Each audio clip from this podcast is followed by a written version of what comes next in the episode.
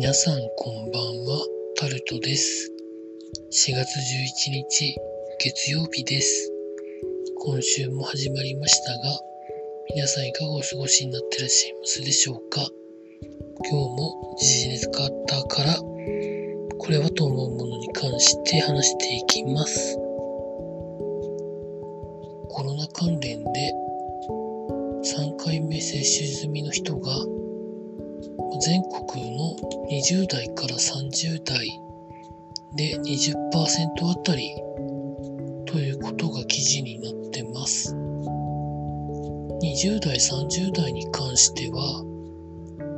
まだ接種券が届いてない人の方が多いんだとは思うんですけど、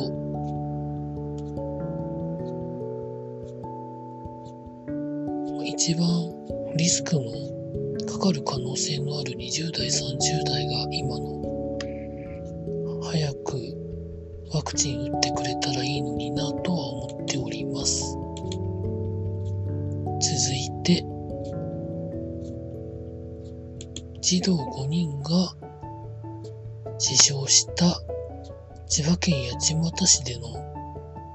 自動車の事故で飲酒運転をしていた運転手の人に懲役14年が確定ということで記事になってます。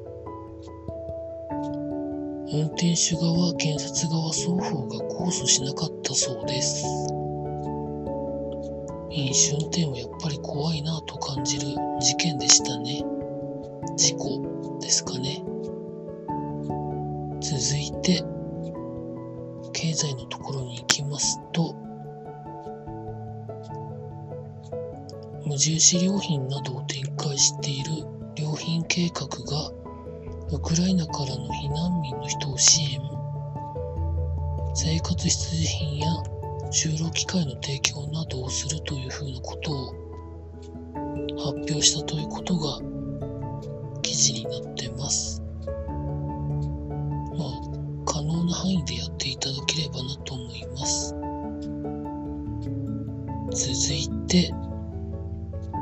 JR 西日本が維持困難な17路線の収支を公表したということが記事になってるんですけど、それに対して、沿線の自治体の首長らが、まあ怒ってるということで、記事になってるんですけど、そういう人たちからは赤字だから切り捨てるのかと維持を求める声が上がってるんですけど、JR 西日本は一応株式も上場している民間企業なので、残してほしければ、沿線自治体はちゃんと話し合いを持ったり、税制上の優遇を今以上にやるとか、線路やその他設備を例えば自治体で管理するようにするとか、残してもらうための努力を自治体の側がまずしないといけないんじゃないんでしょうか。そんな風に思います。続いて、世界銀行がウクライナの GDP が45%減になるんじゃないか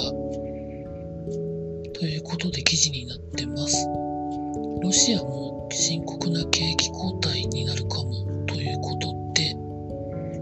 シアに関しては経済制裁がどのくらいの影響になるのかということなんだとは思うんですけど、ウクライナは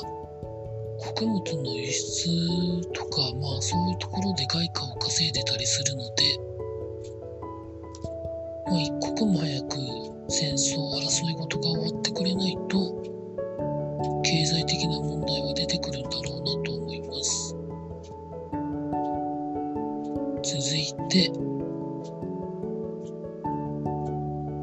スポーツのところに行きますと、まあいろんなことが、まあ、ありましたけど、プロ野球オリックスで12人にコロナの陽性が出て、楽天との3連戦が中止になったということが記事になってます。プロ野球関係で結構コロナ広がってますよね。検査の間隔を縮めるみたいな記事も見たんですけど選手以外の人はマスクしてたり、まあ、日常でもかなり行動の制限をこれまで通りしてると思うんですけどどっからコロナは来るんでしょうかね。まあ、どこでかかるかはまあわからないというのが今の現状だとは思うんですけど、どんなものなんでしょうかね。続いて、プロレスラーの大谷慎次郎選手が試合中の技をかけられた後に倒れたまま動かなくなって病院に運ばれているということが記事になってます。意識はあるそうです。ただ、手と足が現状動かないらしく、もしかしたらとは思ってるんですけど、頸椎が何かしらのダメージを受けてる可能性があると手足がしびれて動かないっていうことはまああるんですけど、どういう状況なんでしょうかね。首から下が動かなくなるので言うと、高山高山義弘選手や、はやぶさ選手などいらっしゃるんですけど、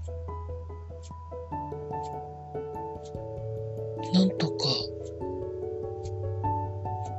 頸椎損傷による手足が動かなくなるだけはなんとか避けられないものかなと思っております。以上そんなところ